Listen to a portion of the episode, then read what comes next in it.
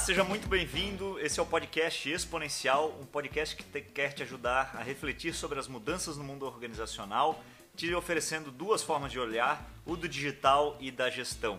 Meu nome é Harold Schultz Neto, eu sou CEO da Metanoia Digital.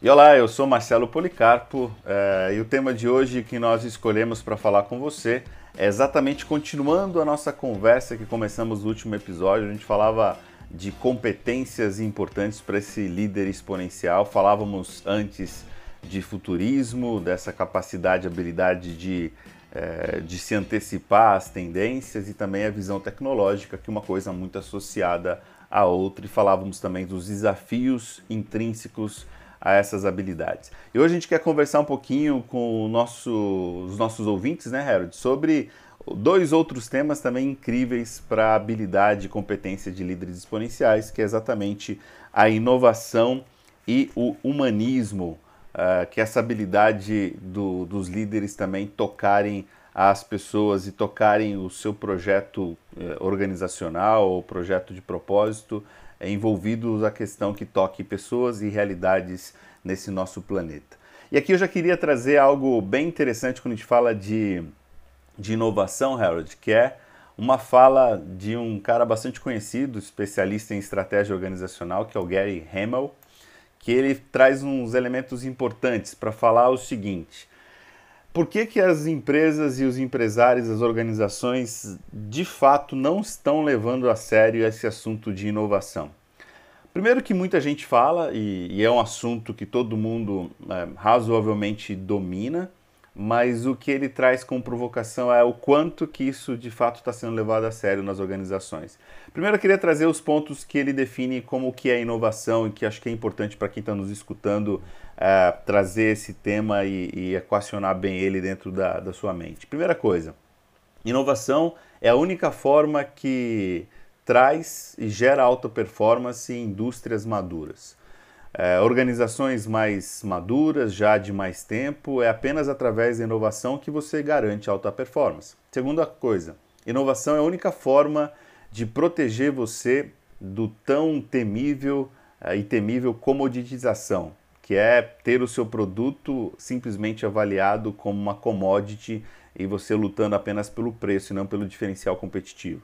Terceira coisa, Inovação é a única forma que assegura a lealdade dos clientes no longo prazo. É o que faz, inclusive, como muitas organizações querem ser, não terem clientes, mas terem fãs.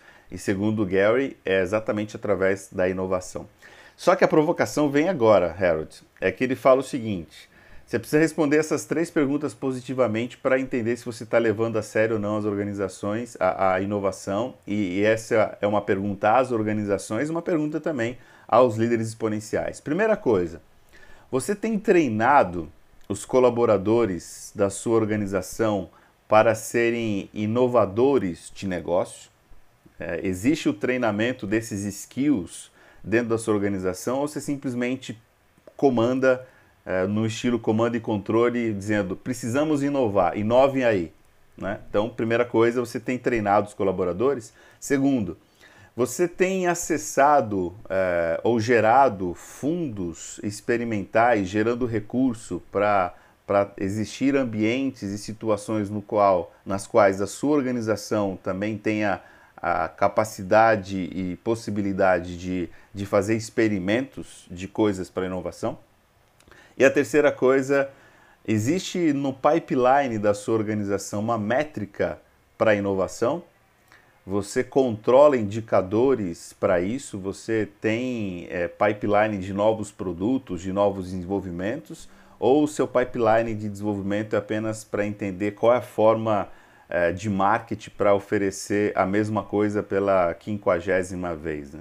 Então acho que isso é um ponto bem interessante para a gente começar essa conversa dizendo que a inovação e fazendo algumas perguntas para entender se nós, enquanto líderes exponenciais, enquanto empresários, levamos a sério isso ou não. Eu adoro essa questão do ambiente que o Hamel trouxe aí para a pauta, Marcelo, porque eu gosto muito de um conceito também, é, de um livro que eu recomendo, vai estar tá aqui na descrição do podcast, que é o Inovação como Rotina, e os autores falam do perfil do arquiteto da inovação.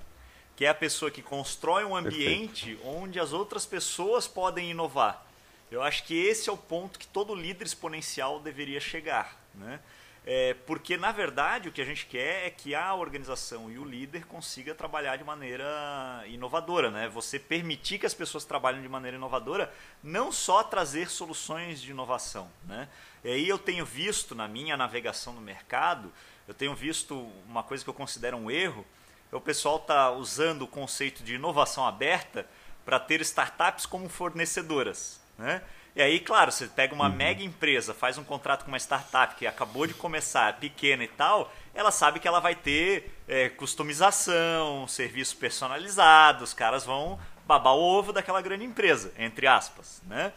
Só que aí você está uhum. perdendo a oportunidade de criar um ambiente de inovação dentro do, é, dentro do seu negócio, né? de ser um arquiteto da inovação. Porque a genialidade por trás do conceito da inovação aberta é você aproveitar o relacionamento com a startup para trazer o aprendizado da inovação para dentro do seu negócio tradicional. Essa é a grande é, genialidade que está por trás do conceito. Né? É startup invadir né, viralizar dentro da sua, da sua empresa. E não o contrário, você simplesmente é, trabalhar com ela como se ela fosse um fornecedor. Né? Isso é um grande desperdício do potencial, né, Marcelo? Uhum, uhum. É, quando a gente vai criando silos inovativos ou inovadores dentro das organizações ao, ao passo de, de inovar como tal, né? E aí que está a grande questão, inclusive a discussão que é dos CDOs, né? Dessa grande desse grande cardápio de, de, de Cs, né? CFO, CIO, CEO, dos CDOs. É, não, não falando mal absolutamente dessa posição, mas existe uma discussão no mercado forte que quando se precisa talvez de um elemento para fazer essa, essa organização é de fato pensar que talvez isso não está acontecendo na organização como um todo. Isso é muito mais um sintoma do que uma solução. É uma solução, logicamente, mas é um sintoma de como a organização está pensando esse elemento internamente a ela. Inovação é, é, é, importante pensar porque é algo que realmente precisa transpirar e inspirar toda a organização.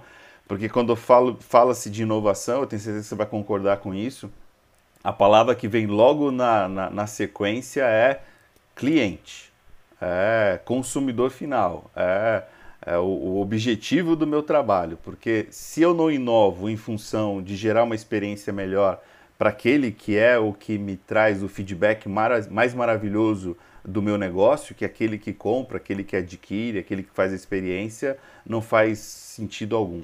E o que a gente tem visto, eu tenho visto bastante também no mercado, é aquelas inovações para garantir e é muito interessante isso, né? É, você deve ter percebido isso algumas vezes.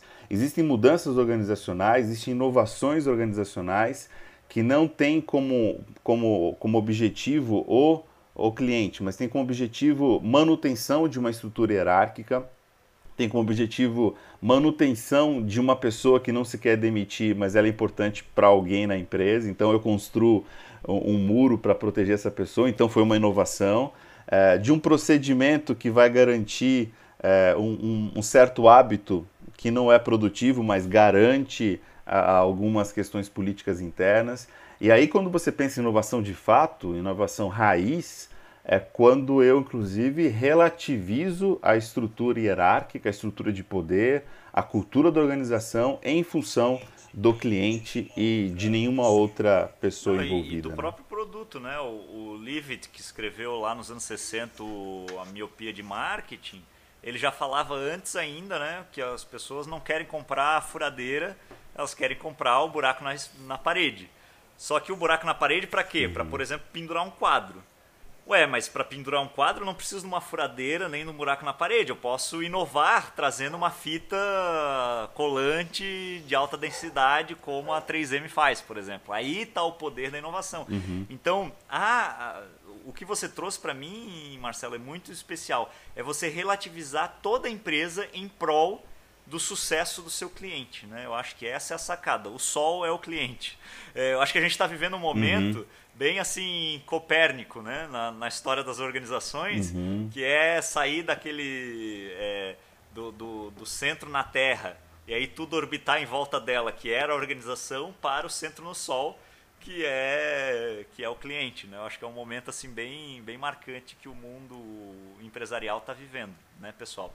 E aí o que eu uhum. costumo falar, uhum. Marcelo, é que até a transformação digital muitas vezes ela é feita errada é, do ponto de vista, por exemplo, de digitalização, que é a parte core da transformação digital, é, porque está se pensando, vamos digitalizar o negócio as is. Mas na verdade o que você precisa uhum. digitalizar é a experiência do cliente é, não existe, com o poder que o digital traz. Certo? Essa é a capacidade de inovar. Uhum, né? Uhum. E aí, quando a gente olha isso, por exemplo, o iFood, né? um exemplo que eu gosto de usar. É, a minha experiência de ir jantar um dia com a minha esposa uma noite. Né? Tinha que escolher um restaurante, pegar um carro, pegar táxi, sei lá, Uber, é, às vezes estacionar, pagar o estacionamento. Então, todo o fluxo é, do negócio era de mim para a empresa, certo? É, a mesma coisa uhum. você pode pensar em qualquer setor, ir comprar um carro, ir fazer uma viagem, tudo é o fluxo de mim para a empresa. E quando o iFood vem, digitaliza o cardápio, que era um ponto possível de digitalizar nessa jornada, e a partir daí reconstrói a jornada do cliente é, em cima do poder que o digital tem, essa é a grande capacidade de inovação do futuro, a gente vê que a jornada continua super parecida. Precisa haver um deslocamento do restaurante é, para chegar à comida, né? precisa haver um lugar para estacionar, uhum. precisa haver tudo isso que eu falei, né? um meio de pagamento, tudo isso. Mas é do ponto de vista da empresa para o cliente. O fluxo é o contrário agora, não o fluxo tradicional. E aí a gente começa a pensar numa empresa humana, que é um dos pontos que a gente falou é, desse podcast de hoje. Né? A inovação está totalmente uhum. atrelada ao cliente e ele traz essa visão humanista. Né? É, uhum. Traz esse viés para dentro da organização. Aí eu vejo, por exemplo, design thinking, para mim é hoje talvez a, a melhor forma de pensar onde você gera completa empatia com qualquer pessoa que esteja é, vivendo o seu desafio e você constrói a solução a partir dela. O fluxo de construção de solução é a partir da pessoa e não o contrário. Uhum. Não, maravilha. E aí você falou uma coisa que, que é muito interessante, né? Ao mesmo tempo que tem a, a digitalização de uma parte, e isso é uma coisa legal pensar, né? É, os negócios começam, os negócios digitais começam com uma digitalização pequena que seja, para depois ela exponencializar, né? É, eu vejo, por exemplo, os HR Tech, que a gente tem visto aí. É, alguns é simplesmente a digitalização de um formulário de pesquisa de clima. Começou assim, e depois virou um robô de contratação magnífico, né? Então, o que você trouxe é muito interessante, que a digitalização ela começa com uma parte do processo da experiência. Mas quando você fala de experiência, e aí é, tem algumas, algumas ciladas desse processo de digitalização, que a gente acaba digitalizando, mas não gerando uma experiência digital. Talvez você que está escutando, e você também era, já teve uma experiência assim, né? Você pede um iFood, imaginando que a sua experiência em casa será tão agradável quanto é a experiência no restaurante.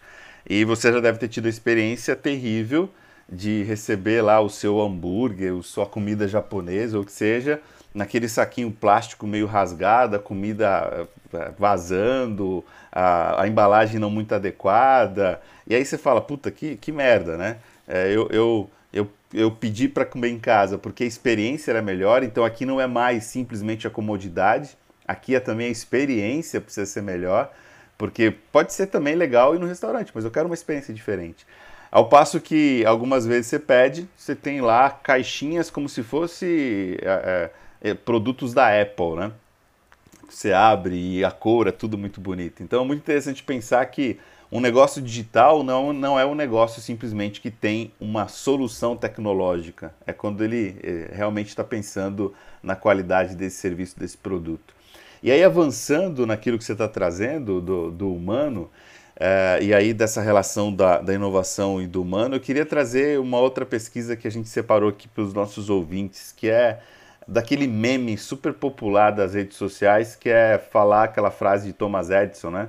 Que o sucesso é 1% de inspiração e 99% de transpiração, né? que exatamente diz que é, para você ter sucesso você tem que ralar pra caramba depois dessa relação toda, você vai ter sucesso. É só uma inspiração básica dentro desse contexto. Eu acho que o... Fizeram uma pesquisa. Diga, Harry, Marcelo, mas eu acho que o, o, líder exponencial ele precisa atualizar o lexicon de exemplos que ele usa, né? Porque tem aquela também do Ford, que o cavalo mais rápido, né? É, que primeiro, o Ford nunca uhum. falou aquilo, né? E, e, segundo, você precisa aprender a adaptar essa, é, é essa frase para a realidade atual, né? Tipo, é, repensar, né? uhum. né? O cavalo mais rápido é uma forma de você repensar é, um meio de locomoção, né? Então, uhum. continua aí. Não, não, é verdade. Você vê, novos exemplos. É, os exemplos, aquela conversa de tiozão, é. né, daquelas piadinhas, Isso hoje não rola mais a coisa de MBA complicado. Class 73, né? Não, não Class exato, 2020. Exato. Maravilha. E aí, falando da revisão de léxicos, acho que essa é uma coisa importante. Thomas Edison que teria dito isso, né? 1% de, de inspiração e 90, 99% de transpiração. Fizeram uma pesquisa, um grupo de consultorias, a Bain e a e Company e a McKinsey, para entender exatamente o quanto a, o aspecto de inspiração é, contribuiu ou não na, na vida dos executivos pensando produtividade. E olha só que legal, Harold. Avaliaram mais de 300 executivos e a pesquisa apontou o seguinte: é, os, os executivos ditos satisfeitos, e aí uma métrica própria da pesquisa, a produtividade mensurada era de 100. Aos executivos é, identificados como engajados, a produtividade era de 144. Aqueles que se, se é, autodenominavam, segundo a metodologia, como inspirados, atingiam 225. Olha só, 225 em comparação a 144 dos engajados. E aí, em contraposição, você tinha os insatisfeitos, que tinha 71% de produtividade. E aí, como é que você olha o interessante disso, né? A, o potencial da inspiração em, em, em, em função da geração de produtividade, que está muito envolvido com esse nosso tema de falar do humano e falar também da inovação. A tal ponto, e aí eu concluo, que é a conclusão da, da Suzy Cranston, que aumentar o significado no trabalho é, é um outro modo de falar em inspiração. Pode aumentar a produtividade em cinco vezes.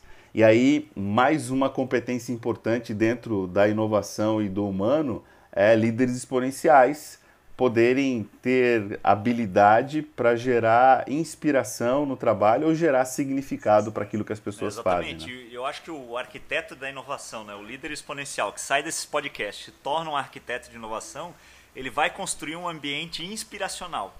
Eu acho que tem dois fatores importantes aí, Marcelo. Primeiro, ele inspirar trazendo a visão, né, é, o sonho, o potencial, mas também ter a inspiração do repertório porque o que eu mais sinto falta nas organizações quando eu vou trabalhar com elas é repertório das pessoas que precisam criar inovação.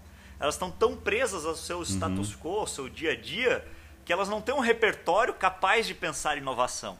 Entendeu? Então acho que tem a inspiração de você é, ser uma pessoa inspiracional, um líder que olha para o futuro, que antecipa o futuro, é, que traz aquela visão de futuro. E aí a gente vê hoje em dia, né, o, o Musk é um grande exemplo disso, né? É, como ele ele fala umas abobrinhas no Twitter e todo mundo fica assim, nossa, imagina se isso acontecesse mesmo. E de repente ele cria, é um líder altamente uhum. inspiracional, né? É, mas também é o, o, inspiracional do repertório, que é você é, trazer recursos, conhecimento, informação, conteúdo e experiências diferentes que vão é, fazer com que a sua equipe tenha repertório para se inspirar para gerar novas soluções. Eu acho que essa é uma grande sacada. Não, perfeito. E aí eu entro com aquilo que para mim é, é, o meu trabalho e eu adoro fazer isso, é, o entendimento de como é que a cultura, o propósito, os valores dentro daquela organização estão realmente alinhados, né? E aí você vê como é que é forte, né? Empresas que inovam de forma exponencial são empresas onde as pessoas elas estão é, muito alinhadas do ponto de vista do porquê que a gente faz isso. É, qual que é a importância? Isso vai gerar resultado para onde? Por que é, é, importante eu trabalhar mais do que eu estou trabalhar, eu trabalharia em outros lugares, né? Então isso faz com que eu tenha capacidade e, e tenha coragem realmente de, de questionar algumas coisas internas dentro de mim. E aí, quando a gente fala disso, de propósito, A gente falou do humano, mas o outro elemento importante dessa, dentro da nossa, nossa conversa é pensar o humanitário. Né? Ah, uma das questões fortes da liderança exponencial é que esses líderes sejam humanitários. Né? É, e aí, humanitários, eu estou falando exatamente na, na política e na economia dos stakeholders, não apenas os shareholders, mas os stakeholders, todas as pessoas envolvidas, inclusive o planeta, inclusive as pessoas fora do ambiente da organização. E aí um ponto interessante para provocar, inclusive, algumas organizações pensam que para fazer isso basta eu ter uma uma, uma, uma ONG associada à empresa. Um instituto, né? Então aí ele fala assim: tem o braço nosso é, uma ação social. Tem um braço nosso que é humanitário. A empresa não é não. A empresa pode ser terrível do ponto de vista ético, inclusive, mas se ela tem o braço, aquilo desculpa.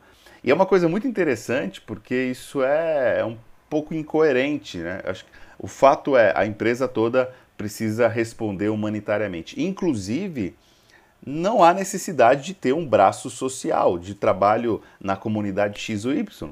Se eu sou é, internamente humanitário, isso já acontece de forma bastante positiva. E aí esse é o ponto que eu acho que, é, pelo menos o mundo que a gente quer ver no futuro, uh, um mundo onde haja menos, in, menos incoerência dentro desse contexto, mas mais integração, que volta exatamente no que a gente falou da outra vez, quando a gente conversava sobre o aspecto inclusivo, né? É incluir humanitário dentro de nós, não criar uma segregação humanitária dentro não, da empresa. Né? Perfeito, né? Marcelo. Inclusive eu tenho eu tenho um comparativo aqui bem legal, Marcelo, para a gente ver e aí vai mostrar como legal. a empresa pensar de maneira inovadora e com novas tecnologias naturalmente ajuda com que ela se torne humanitária, tá? É, isso eu acho que é interessante, né? Porque uhum. às, vezes, às vezes a gente pensa assim, pô, tá tendo uma crise agora do Uber contra o governo da Califórnia porque quer regularizar o trabalho dos motoristas. Só que existia uma galera uhum. que o governo não estava resolvendo, que estava desempregada e que agora tem condições financeiras por conta de estar trabalhando no Uber. Né? Agora, se a condição uhum. não está tão boa quanto eles esperavam, aí eles precisam se capacitar, se adaptar para os novos momentos de mercado e tudo mais. Né? Mas ainda assim, o projeto social do Uber foi mais impactante do que o do governo. Né? É, é eu uhum. acho que é uhum. interessante a gente fazer esse reenquadramento. Mas aí eu trouxe é, uma estatística aqui é, que eu vi numa palestra do Amin Tufani. E o Amin é um cara que nós conhecemos no evento da Singularity, né? Ele é um cara muito bom, um Sim. dos professores da Singularity. Quem trouxe ele para um evento aqui no Brasil agora nesse ano foi o Ricardo Natali, do Experience Club. Eu mando um abraço aí pro, pro Ricardo. É, faz um mega trabalho aí de conteúdos de alta qualidade. E o Amin, ele trouxe uma, uma tabela bem legal aqui que eu vou explorar com vocês, que é o seguinte. Ele comparou o Bank of America, que é um dos maiores bancos dos Estados Unidos, uma instituição de 95 anos de idade, com o Ant Financial, que é o braço financeiro do Alibaba né? Que é o famoso AliExpress das muambas aí, né? É, e o Ant uhum. Financial tem 15 anos de idade, tá? E o comparativo que ele estava fazendo era justamente sobre esse ponto de vista de foco no cliente, tá? Ele trouxe algumas estatísticas aqui, né? O um pedido de aprovação de um empréstimo para pequenos negócios. O Bank of America demora 20 dias para aprovar. O Ant Financial demora 2 segundos, Marcelo. Dois segundos. Aí você pensa do ponto de uhum. vista humanitário. Olha quantos negócios estão nascendo no Brasil por conta da pandemia. Foram mais de 200 mil só na última semana de agosto. Tá? Esse cara precisa de um empréstimo. Aí quem é mais humanitário? Quem demora 20 dias ou quem demora dois segundos? Né? Tá respondido uhum, na lata. Né? Uhum. Né? Olha que interessante. Uhum. É alocação automática de capital inativo. Ou seja, você tem um dinheiro na sua conta parada o Bank of America nunca vai mexer com esse dinheiro. O Ant Financial instantaneamente realoca esse dinheiro. Até porque os líderes lá estão pensando de maneira exponencial. O líder de um banco tradicional, ele está pensando assim, nossa, o dinheiro vai sair da conta do cara, vai entrar em outro lugar, a gente vai ter que fazer a gestão desse dinheiro, não sei o quê. O, o Ant Financial, ele está pensando do ponto de vista futurismo e tecnologia. Dinheiro é virtual hoje, são bits. Não importa se o bit está uhum. aqui ou ali, entendeu? Eu posso simplesmente uhum. trabalhar esse recurso. Né? Outra análise interessante, e aí vem um ponto humanitário muito forte na minha opinião. É, o, o valor mínimo que você precisa ter para a empresa fazer uma gestão do seu patrimônio. Lá no Bank of America é 3 milhões de dólares. No Ant Financial é 14 uhum. centavos. Com 14 centavos você já tem um gestor cuidando do seu dinheiro. Tá?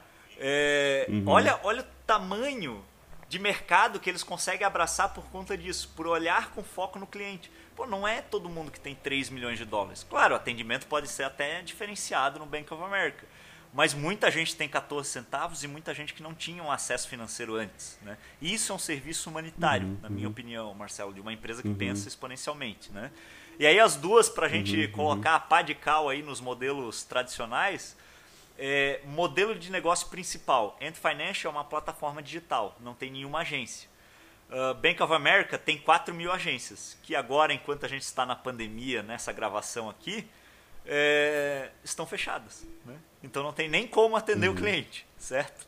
É, e finalmente uhum, aí, uhum. número de clientes. O Bank of America tem 70 milhões de clientes, o Ant Financial tem 700 milhões de clientes. E aí a gente uhum. é, comprova a tese de que o sol é o cliente mesmo, né, Marcelo? É, sem dúvida, sem dúvida. Não, é incrível, incrível como é que a gente. E é exatamente o, o apelo desse mundo exponencial, onde a abundância de recursos é muito grande. E você me fez lembrar uma coisa que a gente conversou num dos nossos episódios, que é a questão do oceano azul, né? Quando você tem a abundância, você favorece inclusive o oceano vermelho porque você tem aí a facilidade das fintechs de gerarem tecnologia para atender a população. Você tem várias pessoas com tecnologia, várias empresas com tecnologias parecidas e quem vai sair ganhando com essa concorrência são os clientes, né? Então aí o fato de, da importância da concorrência gerar produtos de mais qualidade dentro dessas organizações. Cara, maravilha. Acho que esse é o ponto importante da, da inovação do barra humanitário, né? Perfeito. Marcelo, eu ia contribuir, né? A gente já falou aqui, repetiu esse ponto várias vezes, né? Restrição é a mãe da criatividade e criatividade é base para a inovação. Uhum. Então eu acho que um arquiteto da inovação, ele também deve manter algumas restrições para a empresa. Algumas é, barreiras ou fronteiras que ele coloca podem ajudar a empresa a pensar de maneira inovadora, né? A questão é que essas barreiras não podem estar é, colocadas de uma maneira impositiva ou que sejam barreiras impossíveis de serem é, transpostas. Né? Então, é, uhum. por exemplo, quando eu escuto alguém falando vamos implementar metodologia ágil, pô, legal, isso é uma barreira que você vai ter, uma, uma fronteira que você vai ter que trabalhar a partir daquela fronteira é, e isso pode gerar uma, uma restrição criativa dentro da sua organização, um novo modelo de trabalho, modelo de trabalho com entregas rápidas, com equipe multidisciplinar. Isso tudo é um tipo de restrição criativa, né, que gera potencial de, é, de criação. Então, acho que o, o líder inovador ele precisa pensar nesse tipo de restrição também para gerar inovação. Uhum, é, exatamente. E pensando que a inovação gerada vai gerar outros elementos, né? tem uma empresa no qual eu trabalho e, e, e, o fato de você ter uma opção mais humanitária do ponto de vista aí não social, mas do ponto de vista de inclusão das pessoas, gera uma outra restrição que não existia antes, né? Antes as pessoas não tinham voz e nem vez, agora elas começam a ter e aí nasce uma nova restrição, onde eu não tinha um incômodo entre aspas do meu colaborador e agora eu tenho esse cara é, falando comigo, querendo melhorias e aí a gente vê como é que esse processo restritivo vai trazendo novas inovações dentro desse processo de mudança. E aí o fato importante com esse líder que precisa uh, equacionar todos esses elementos, porque o fato aqui não é pensar alguém apenas com essa ou aquela característica, é englobar todas essas realidades e aí pensando exatamente no futurismo, na visão tecnológica, no aspecto da inovação e no humanitarismo, pensando numa visão holística e aquilo que a gente começou na primeira no episódio anterior, aliás, no outro, é, quando a gente começou essa série, a gente estava conversando sobre isso, é pensar exatamente no líder exponencial, no líder hum, para além dos muros das organizações, mas alguém que tenha um legado de impacto dentro da sociedade, porque o que a gente quer, na verdade, é a construção de um futuro uh, na qual a gente gostaria de viver que seja muito agradável para mim, para você, para os meus filhos, para os seus filhos, para os netos, e não só dentro desse nosso contexto cultural, geográfico Brasil, mas pensando a gente como uh, um planeta inteiro. Né? Acho que esse é o, o, o final, ou, ou então a, a, o porquê de por que, que a gente faz tudo isso que a gente faz. Né? No final das contas, as organizações é um meio para a gente realizar um propósito, deixar um legado nas nossas sociedades. Excelente, Marcelo. Eu acho que assim a gente pode é, terminar mais esse episódio, que foi de uma, de uma conexão aí tão rica com o público. É, pessoal, não se esqueçam de explorar a nossa descrição aqui no podcast. Sempre tem a nossa pesquisa, que uhum. a gente uhum. tem falado aí de maneira consistente, e as referências que a gente tem usado aí ao longo desse, é, desse podcast. Valeu, pessoal. Muito obrigado. Obrigado, Marcelo, por mais esse episódio. Valeu. Valeu, Harold. Até a próxima. Tchau, tchau.